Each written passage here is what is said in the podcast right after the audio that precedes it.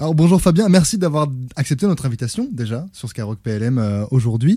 Tu es réalisateur de documentaires et justement ton doc au cœur de l'opération Barkhane et plus particulièrement sur la place des femmes engagées dans la bande sahélo-saharienne sera diffusé donc le 9 janvier à 21h30 sur RMC Story.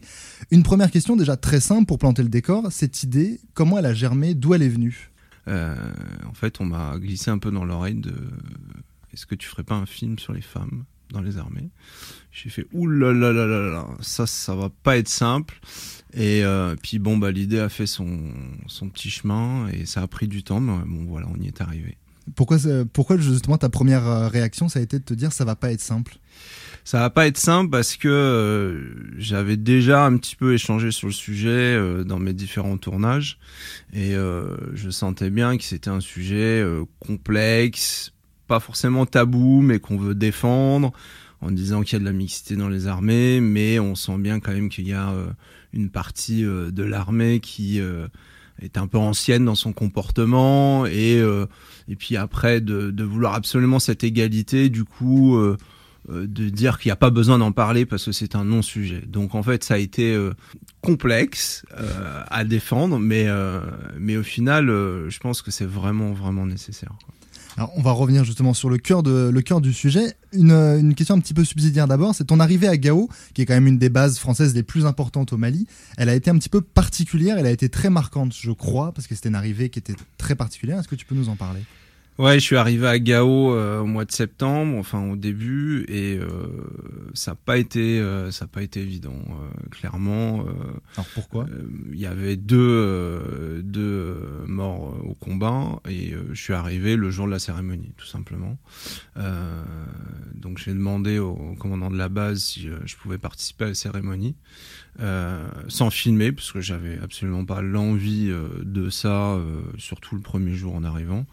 Euh, et on m'a autorisé en fait à être dans les rangs, donc j'ai euh, voilà, participé euh, comme l'a fait tous les militaires de la base. Donc, je pense qu'il n'y avait pas beaucoup de civils à ce moment-là.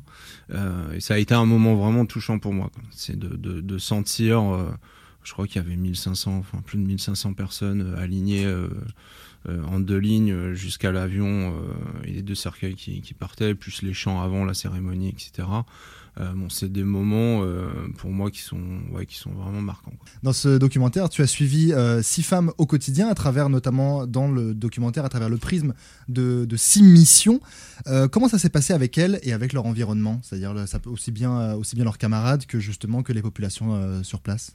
Alors ça s'est très très bien passé dans l'ensemble. Chacune a m'a accueilli euh, plutôt avec grand plaisir. Enfin, ça, ça a été euh, plus ou moins complexe parce que chaque tournage, euh, on avait bah, des fois deux jours, trois jours, quatre jours avec chaque chaque perso.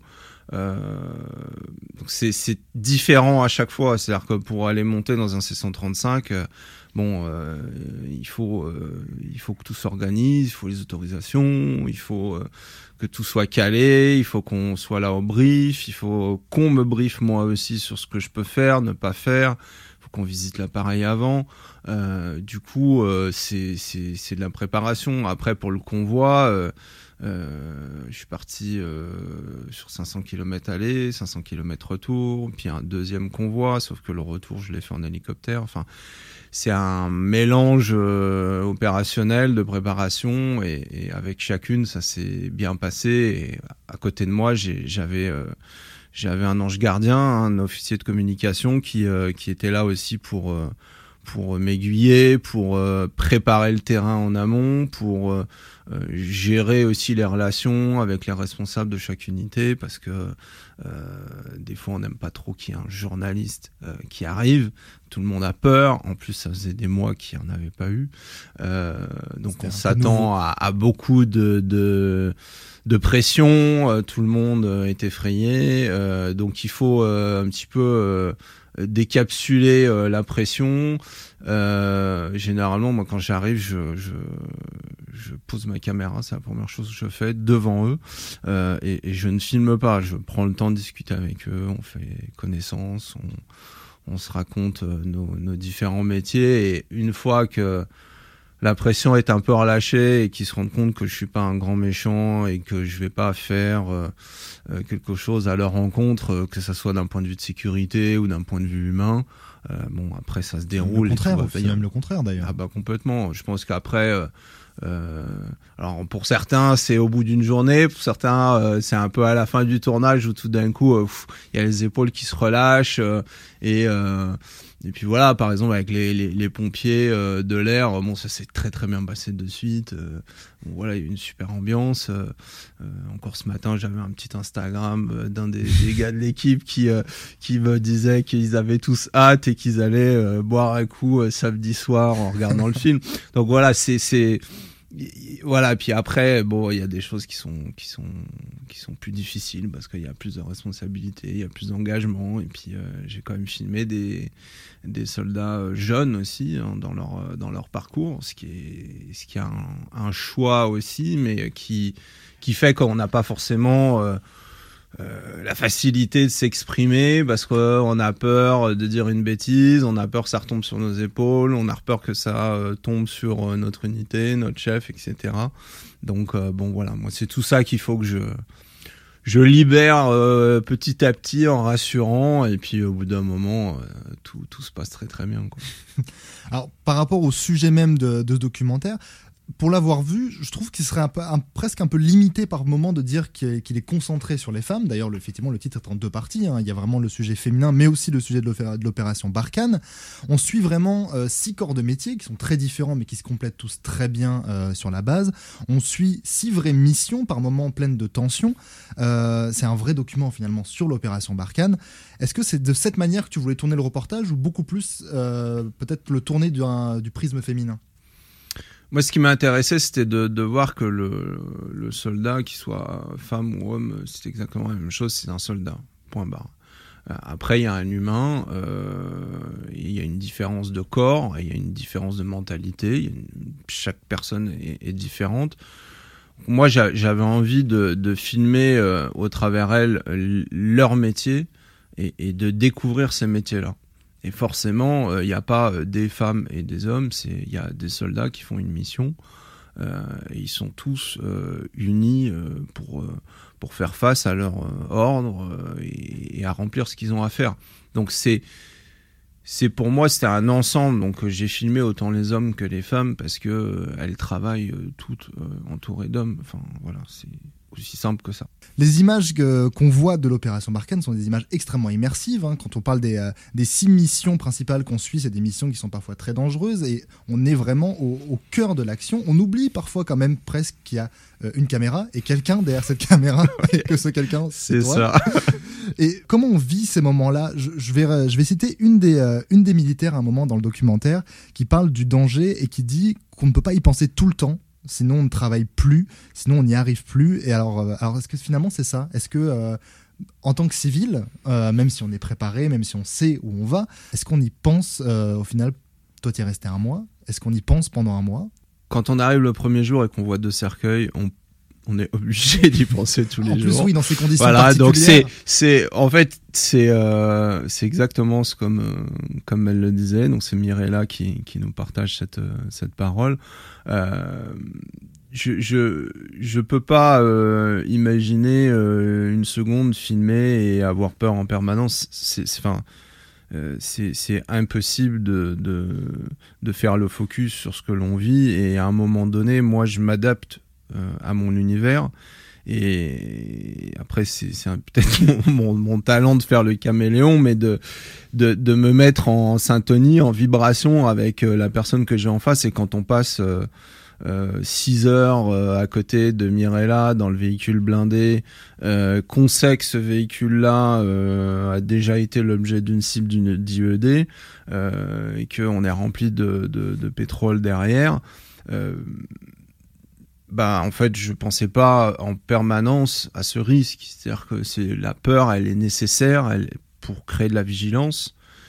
Mais quand on est dans un habitacle qui est blindé à un moment donné euh, vous pouvez pas en sortir en tout cas sur une journée de, de convoi j'ai dû en sortir trois minutes. Euh, c'est pas conseillé sur le premier jour, voilà, euh, c'était un peu particulier parce qu'il fallait vraiment que ça aille très vite et on a vraiment eu le temps juste de faire un petit pipi euh, sur le bord de la route et c'est tout.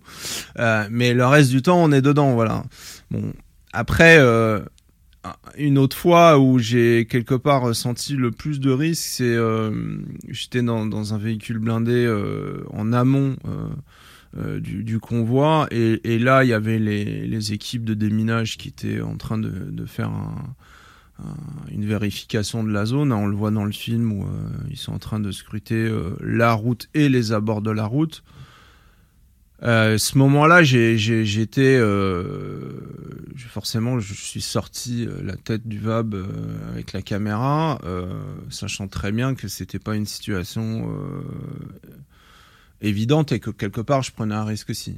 Euh, mais à un moment donné, il faut aussi pouvoir filmer euh, ce que ces gens-là vivent parce que eux, ils sont à un mètre. Euh, moi, j'étais à peut-être 100 mètres, euh, donc euh, voilà, il faut, faut relativiser aussi. Donc, euh, c'est des moments où, euh, ouais, euh, je suis pas sorti du VAB avec ma caméra en disant, bon, alors, tu fais quoi Euh, C'est, c'est, un- il faut rentrer dans les clous de la sécurité et, et en même temps, bon, bah, ces moments-là, il y a quand même le cœur qui, qui, qui, qui, tape un peu parce que euh, on sait très bien euh, ce qu'ils font et on se dit, euh, si le moment où je suis en train de filmer, il se passe quelque chose, qu'est-ce que je fais quoi Bien sûr, j'arrêterai de filmer ou je continuerai de filmer, mais bon. On va revenir sur des questions un peu plus, un peu plus légères par rapport à, Oui, par revenons rapport euh, à la joie.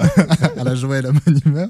Est-ce qu'il y a, alors, pour déjà un, moment, une histoire, peut-être un petit quelque chose qui est, qui est pas dans le documentaire et que tu retiens, toi, euh, de cette aventure, peut-être un truc un peu, euh, un peu perso à ce moment-là, un peu égoïste? Alors, euh, je dirais euh, mon premier euh, panini euh, dans un C135 à 10h du matin.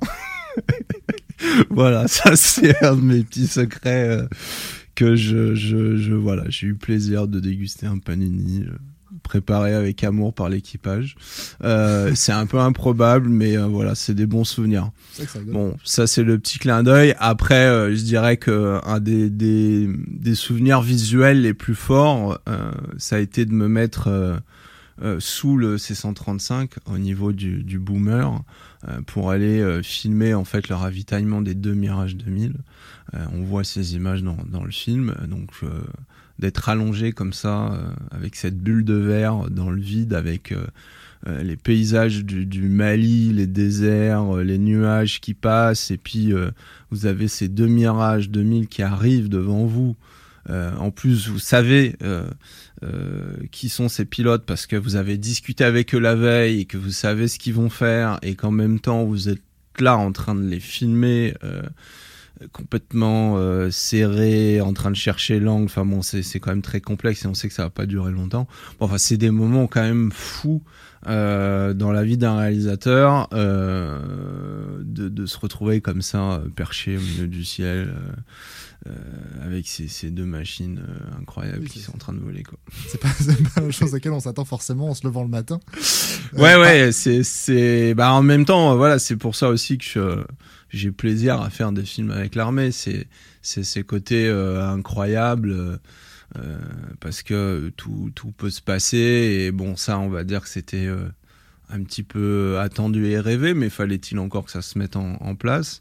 Mais euh, par exemple de, de partir en hélico, euh, faire le- la réparation d'une d'une gazelle à Ménaka et de repartir en hélicoptère euh, euh, le, le soir même, bon, c'est- des moments, Un petit euh, quelque chose. c'est des moments magiques. ouais. Alors, dans le, un peu dans la même veine, moi en regardant le reportage, j'ai appris plein de choses sur les opérations extérieures en, en général et euh, plein de petits trucs sur certains corps de métier même. euh, particulièrement, j'ai plein de petits exemples comme ça qui me viennent en tête. Moi, je, je sais pas, par exemple, des choses qui me semblaient, qui après coup maintenant me semblent évidentes. Je pense par exemple au C135 avec euh, avec les pompiers qui sont là en permanence au décollage et à l'atterrissage, ce qui maintenant qu'on me le dit me semble évident. Mais tant que j'y avais pas réfléchi sur l'instant, je me suis dit, bah oui, évidemment. C'est quoi toi le petit truc que t'as appris euh, pendant ce mois? Alors j'imagine qu'il y en a plus que. Ah, il y en a un paquet, Je ouais. me doute bien. Est-ce qu'il y en a un peut-être, un qui, qui ressort du lot, un petit truc où tu t'es dit euh, ah bah tiens ça c'est euh, ça, ça je m'y Ça attendais c'est pas. dingue. Ça c'est dingue. Ça c'est. euh, bah, il y a quelque chose qui m'a surpris, par exemple, sur, sur la carapace. Donc, carapace, c'est, le nom qu'on, qu'on a donné à un, à un véhicule qui, qui transporte de, de l'essence, du pétrole, je sais plus ce qu'il faut dire, euh, kérosène, voilà, je vais y arriver. Euh, et en fait, euh, dans ma tête, je me disais bon bah si c'est dans un convoi, c'est pour alimenter le convoi. Mais ce que j'ai appris que en fait, le rôle de Mirella dans le film, c'est de transporter ce kérosène, mais c'est pas pour le convoi. Alors ça peut être une sécurité pour le convoi, mais en l'occurrence là, c'est la première mission, c'était en fait de ravitailler euh, des hélicoptères qui viendraient se poser pour faire une évasan, une évacuation sanitaire ou déposer des gens euh, et qu'il faudrait recharger. Donc en fait, euh, ça c'est assez surprenant parce qu'on se dit mais que fait une citerne au milieu d'un convoi? Oui, forcément, c'est pour alimenter les véhicules. Bon, bah là, non, pas du tout. Euh, un hélicoptère, ça a une certaine nombre d'heures de vol. Euh, si vous avez besoin d'aller chercher quelqu'un et qu'après vous pouvez pas redécoller ou, ou retourner à Gao ou je ne sais où, euh, bah vous êtes coincé. Donc en fait, bon bah ça c'est tout simple. Mais j'avoue que c'est quelque chose que j'ai appris, que je ne connaissais pas, euh, qui, qui, est, qui, est, voilà, qui, est, qui est surprenant, je trouve. Qu'est-ce que tu retiens vraiment de, de marquant dans le, dans leur, peut-être pas forcément dans leur parcours, mais dans ton parcours en tout cas euh, avec elle? Si on devait ah. résumer en un sens euh, tout ça. Si j'essaie de, de résumer, euh, elles m'ont toutes bluffé, clairement. C'est-à-dire que j'avais imaginé un film, après, concrètement, euh, elles m'ont, elles m'ont, elles m'ont montré ou démontré que euh, une femme euh, peut tout à fait faire des métiers à risque et des métiers hors normes, parce que c'est quand même pas rien, quoi, ce qu'elles font. mais, mais, mais tous les soldats, hommes et femmes, c'est, c'est, c'est pas juste elles, c'est c'est euh, de, piloter un avion comme ça, quadrimoteur, décoller en pleine nuit, atterrir, ravitailler en plein vol, conduire euh, cette citerne blindée au milieu de nulle part, euh, être infirmière avec le premier RHP toutes ces, toutes ces femmes-là, euh, c'est quand même des, des, des, puissances. Il y, a plein d'exemples euh, dans, dans ce documentaire, effectivement. le, rechargement des avions euh, qui se fait comme si euh, vous, et, vous et moi allions, allions simplement remplir l'essence d'une voiture, ou être à la fois infirmière et devoir déblayer un camion. Enfin, c'est des c'est des choses assez exceptionnelles quand on est simple spectateur, mais j'imagine que quand on est sur place avec elles, et, ben avec eux même en général, si on, peut le dire, de parler avec eux de, de, leur quotidien, même s'il n'y a pas vraiment de quotidien sur place, et euh, de, voir ça, je pense que c'est encore plus impressionnant même quand on est sur place. que. Euh, oui, c'est impressionnant, et puis euh, moi ce que je, trouve aussi fort, c'est l'âge. C'est-à-dire que euh, la moyenne d'âge des, des six, euh, je pense, doit être à 25 ans, 24 ans. Euh, donc c'est voilà, c'est très jeune et ça montre bien que même celle qui copilote le C135, derrière il y a 8 années de formation, donc c'est pas rien. Ça veut dire qu'elle a commencé très très tôt. L'infirmière aussi. Enfin, il y a Anne-Marie qui s'occupe de, manager 30 personnes quand même. Alors oui, elle sort de Saint-Cyr, mais euh, à 24 ans, je crois. Euh, bah, euh, manager 30 personnes. elle savent où elle veut. c'est quand même. voilà, quoi. C'est, Moi, je trouve ça puissant. Alors, pour parler de ce documentaire, t'en es pas à ton coup d'essai, hein, parce que tu avais déjà réalisé d'autres sujets sur les armées, euh, notamment un doc qui s'appelle Cuisiner sous les drapeaux, qui sera d'ailleurs rediffusé euh, le même jour, c'est juste après, euh, juste après donc le premier qui sera diffusé, je le rappelle, à 21h30 le 9 janvier sur RMC Story. Tu as aussi réalisé un autre doc qui est très actuel puisqu'il porte sur la mission Covid et au sein d'un hôpital militaire. Est-ce que tu as une... au final, quand on voit ces trois sujets mis, mis bout à bout, euh, est-ce que tu as une ligne directrice un peu dans le choix de tes sujets? Quand j'ai eu l'idée de, faire un film sur les cuisiniers dans les armées, euh, on a beaucoup ri autour de moi parce qu'on se dit oh là, euh, faire un film sur les cuisiniers, bon, on s'est déjà vu. Faire un film sur les cuisiniers dans les armées, les gens n'imaginaient pas qu'on pourrait tenir 77 minutes sur le sujet. Et en effet, bah, ça a été une grande fraise parce que entre les rations de combat comment euh, comment on mange à bord euh, du Charles de Gaulle ou comment on mange euh, sur Barkhane, etc., etc. ça permet de, mettre en lumière des gens de l'ombre. Et moi, c'est ce que j'aime toujours dans, dans, mes films, c'est euh, de, mettre le focus sur quelque chose qu'on ne connaît pas ou qui n'a jamais été filmé et qui mériterait de l'être. Donc euh, les cuisiniers c'était ça. Sur euh, euh, le film Mission Covid, bah, c'était pour moi important de mettre en lumière le travail des équipes des HIA, en l'occurrence la Percy. c'était c'est des gens de l'ombre, c'est-à-dire que tout le monde parle des soignants, les soignants, les soignants, mais pour ceux qui verront le film ou qui l'ont vu, euh, je fais pas le focus que sur les soignants. Je fais le focus aussi sur les gens euh, qui travaillent à côté, qui font le ménage, qui euh, euh, qui, euh, qui sont avant, qui sont pendant, qui sont après. Enfin voilà, il y a plein de corps de métier et souvent voilà la facilité est d'aller là où tout le monde va et puis de, de, de, de, restreindre un peu le champ de vision et puis de voilà de, faire ce qui ce qui se vend. Et justement, pour ces pour tous ces reportages là, on peut évidemment parler de celui de Barkhane, mais on va pas on peut on peut élargir aux autres. Comment ça s'est passé auprès du ministère? Comment ils ont été Comment les deux premiers ont été euh, reçus, par exemple? Et comment ça s'est passé simplement euh, de la demande jusqu'à la réalisation? Alors la demande, elle suit un protocole euh, assez simple, c'est-à-dire qu'il y a la mission cinéma au sein de la DICODE.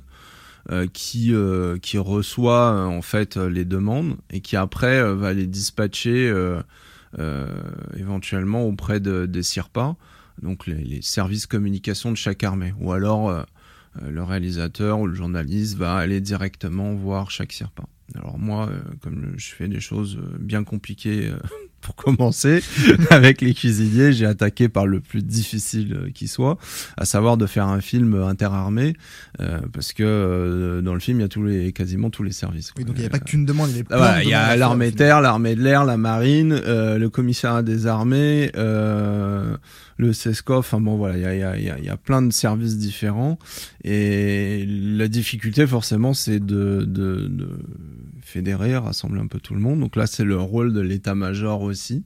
Euh, donc je travaille beaucoup avec euh, Emacom, qui, est vraiment le service communication de l'état-major, euh, surtout pour Barkhane puisque c'est eux qui gèrent cette, cette partie-là. Donc voilà, ça se passe simplement. Il faut leur expliquer le projet, montrer aussi qu'on a un diffuseur, qu'on a un producteur sérieux, et puis après, voilà, il faut, faut insister. pousser un petit peu de temps en temps parce que je pense que c'est c'est normal quand on voit un réalisateur comme ça qui a jamais rien fait sur l'armée tout d'un coup débarquer alors qu'il a fait des films sur l'écologie, sur l'environnement, sur la nature ou des films animaliers. Euh, forcément, ça peut surprendre, euh, mais euh, voilà, ils m'ont fait confiance. Euh, c'est ce que j'apprécie aussi beaucoup avec l'armée, c'est que cette confiance-là euh, bah, ça fait maintenant euh, quelques temps qu'elle se, qu'elle se solidifie et que bah, les relations euh, se passent très bien et, voilà, je pense qu'ils sont, ils sont contents du résultat et puis on, a bien l'intention de faire d'autres projets ensemble. voilà. Il n'y a, pas, y a pas de raison que ça s'arrête en tout cas. Ah, j'espère pas. on, on, te le souhaite. Par rapport justement au doc sur, euh, sur Barkhane, j'ai deux trois, deux, trois questions encore, des questions un peu plus techniques. Ouais. Euh, vous étiez combien sur place? Une équipe euh, légère constituée d'une personne. Ah oui, c'est très léger comme équipe. T'étais seul à Barkhane du coup? Ouais, ouais, je suis parti seul. C'est un choix, ça? C'est ta manière de travailler Alors, c'était euh, euh, imposé ou un C'est un, c'est un choix. Et je considère que c'était le bon choix parce que je pense qu'on n'aurait pas pu faire tout ce que j'ai fait. C'est aussi simple que ça parce que bah, les places dans les VAB euh, sont pas infinies, les places dans les hélicoptères non plus, euh, etc., etc. Donc en fait, euh, c'est aussi une question de logistique. Euh, alors après, c'est très c'est très engageant pour moi hein, parce que tout repose sur mes épaules, donc c'est quand même beaucoup de pression humaine, technique. Et puis après, il y a un film, il y a un film à sortir. Donc c'est beaucoup de, beaucoup d'engagement. Quoi. Et justement, en parlant d'engagement, comment on se prépare à un tel, euh, à un tel documentaire? Combien de temps avant on s'y prépare, aussi bien euh, logistiquement que psychologiquement, que peut-être même physiquement aussi? Comment, comment et combien de temps à, à l'avance on s'y prépare? Alors, entre le moment où il y a eu l'idée et le moment où euh, le film va être diffusé, euh, je pense qu'il se sera passé à peu près un an et quelques mois. Bon, le film, euh, c'est, on va dire, c'est assez raisonnable, même si on aimerait toujours que le temps soit plus court. mais ça a été une préparation psychologique, oui, clairement. j'ai fait appel à, à un coach qui est un ancien du GIGN. Euh, je me suis préparé physiquement euh, en faisant pas mal de sport, euh, surtout pendant le confinement, c'était pratique. Voilà, mais mais parce que il est hors de question que j'ai pas la caisse pour pour tenir ce que j'ai à vivre, donc je me suis entraîné comme je pouvais. et puis après, c'est c'est c'est une forme d'immersion aussi au quotidien, c'est-à-dire de, de, de de suivre les news, de suivre les comptes Twitter, Instagram, euh, militaires, se mettre dans le bain. Euh, parce que euh, je ne suis pas militaire, donc en fait, bah, j'ai besoin aussi de, de, de, de, ressentir en fait ce qui se passe. Donc bah du coup je, je, je m'imprègne quoi. Je fais un peu le, comme un buvard, hein, comme une éponge. j'absorbe, j'absorbe et puis euh, au bout d'un moment euh, on se dit bah voilà est-ce que je suis prêt? Et pourtant euh, j'ai pas de formation spécifique militaire, donc euh, je n'aurai jamais le niveau de, de, de, ce qu'ils ont. Mais bon voilà ça a fonctionné. Le, le ouais ça, ça a fonctionné. Et puis à aucun moment donné à la fin du tournage on se dit bon c'est bon j'ai j'ai pas fait de conneries, j'ai pas dévissé, j'ai pas cassé mon matériel. Euh, et puis, euh, puis voilà, c'est quand même des cadences euh, costauds, donc puis c'est du non-stop quoi.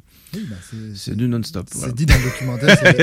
eux, quand ils sont en opération, ils le disent bien, c'est 24 heures sur 24. C'est ça. Et moi, je n'ai tenu qu'un petit mois, et donc c'est entre guillemets pas grand chose par rapport à ce qu'ils vivent au quotidien, euh, mais en même temps, bon, voilà, j'ai plus 20 ans, mais mais euh, mais en même temps, euh, voilà, moi j'ai aussi une une double pression, c'est-à-dire que j'ai la pression de, de ce que je vis pendant le tournage, puis j'ai la, la, pression de devoir faire un film. Quoi. Alors que la diffusion approche, est-ce que cette pression, elle retombe ou est-ce que là, au contraire, elle continue de grimper jusqu'à la diffusion? Alors la pression c'est très très particulier, c'est-à-dire que pendant pendant tous les jours de tournage, euh, j'avais une pression euh, constante, mais j'étais dedans. J'étais dans la, la entre guillemets la vraie vie, j'étais dans l'expérience. Donc on n'a pas le recul de ce que l'on vit. C'est-à-dire que dans le camion, peur ou pas peur, bah on sort des conneries toute la journée, on rigole, et puis en même temps je filme, et puis en même temps ah ouh, ça ça a l'air dangereux, ouh, bon, bon ok. Euh, on a vite fait d'oublier tout ça. Euh, la première semaine de montage, pour moi, a été euh, psychologiquement d'une intensité euh, très très forte. C'est-à-dire que le fait de revoir tout ce que j'avais filmé, de tout ce que j'avais traversé, en fait, euh, a fait une espèce de d'effet boomerang. Je me suis dit ah ouais quand même. Euh, on finit par oublier tout ce que tout ce qu'on fait et, et, et, du coup il y a un processus qui est qui est bah, qui, qui est là. En fait, on est en train d'intégrer l'expérience et, le montage, bah, il est là aussi pour ça. C'est-à-dire que pendant deux mois, euh, on a monté ce film euh, qui fait 73 minutes maintenant euh, et j'ai fait 50 heures de rush. Voilà. C'est de 50 à, à 1 heure c'est... Voilà, c'est du sport cérébral après, mais du coup enfermé entre quatre murs devant trois écrans avec un super monteur qui est Clément qui, qui, qui m'a épaulé et puis voilà et puis la productrice qui est là aussi et euh, donc tout ça on, on retransforme le, le, les expériences en un film et en un séquencier qui permet de retranscrire l'histoire. Merci beaucoup Fabien en tout cas d'avoir accepté de venir répondre à nos, à nos questions euh, aujourd'hui euh, chez Skyrock PLM. Je rappelle hein, que ce, le documentaire il sera disponible, il sera diffusé même pardon le samedi 9 janvier à 21h30 sur RMC Story.